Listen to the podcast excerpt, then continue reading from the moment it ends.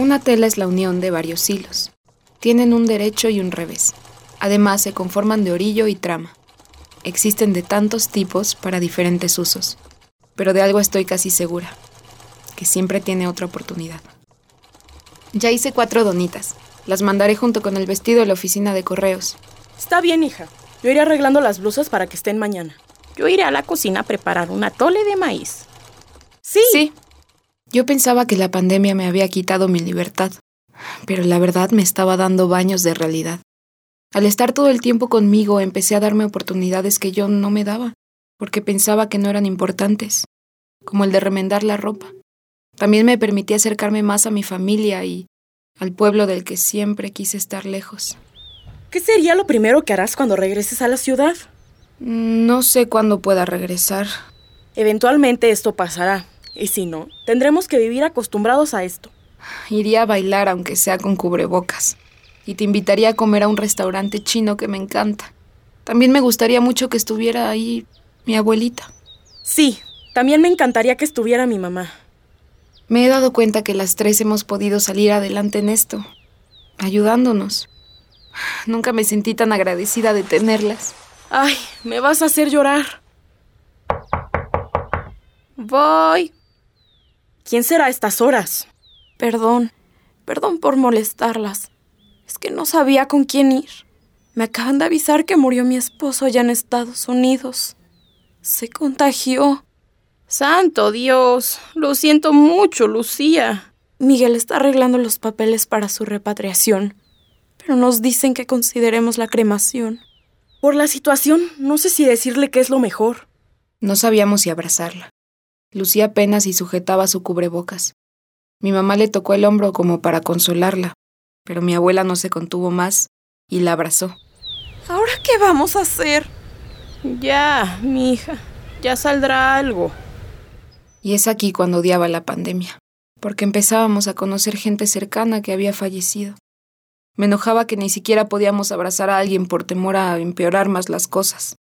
Ver a mi abuela abrazar a Lucía me producía temor y al mismo tiempo entendía que Lucía lo necesitaba. Cada vez está más fuerte esto. Si no estuvieran aquí, de seguro moriría sola. Mamá, por favor no digas eso. Es la verdad. ¿Cuántos ancianos no están más solos con la pandemia? La soledad también mata, mija. Pero no estás sola y no vas a morir. Te falta mucho. Hasta que conozcas a mis nietos. ya veremos, mija. Ahora hay que pensar en ayudar a Lucía, porque ha quedado un poco sola. Dependía completamente de su marido. Pudo haber trabajado también. De seguro Miguel se va a sentir más presionado. Pudo haber hecho muchas cosas antes, pero ahora es lo que hay y la vamos a ayudar. ¿Cómo? Pues que nos ayude con lo que hacemos de arreglar y vender ropa. Nos puede ayudar a lavarla y desinfectarla. Pero no hay mucha. Ya encontraremos. A la larga, hasta podemos comprar la ropa nueva y hacerla más bonita como lo hacemos ahora. No tenemos dinero para comprar ropa nueva. Pero nos irá bien. En un futuro se unirán más personas. ok. Lucía nos ayudaba a lavar algunas prendas y dejarlas en la oficina de correos. A veces hasta en tomar algunas fotos y subirlas al Insta. A veces nos iba muy bien, otras no tanto. Pero lo disfrutábamos y nos unía de cierta manera. Yo veía a mi mamá más contenta y a mi abuela muy satisfecha. ¿Sabes, mi hija?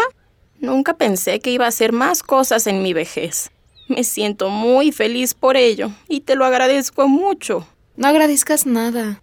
Si tú me has animado mucho para seguir creyendo. Ojalá te hubieras dado la oportunidad de ser diseñadora. No, no me arrepiento de nada. Las cosas tenían que ser así.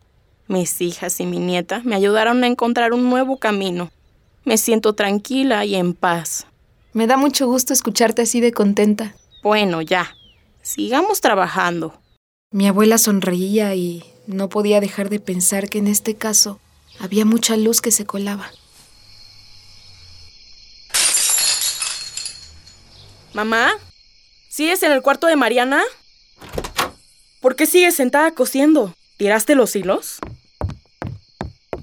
Mamá, despierta. despierta. Ay, mamá chula. Nos vas a hacer falta. Mi abuela murió mientras dormía. Fue un paro y lo único que me daba consuelo era saber que había fallecido mientras hacía lo que quería. Yo estaba tan triste que no tenía ni las ganas de trabajar o hacer algo. Iba al cuarto de Marina esperando encontrar a mi abuela, al menos como fantasma. Necesitaba su abrazo, pero solo habían pedazos de tela regados. No quiero hablar, Ma.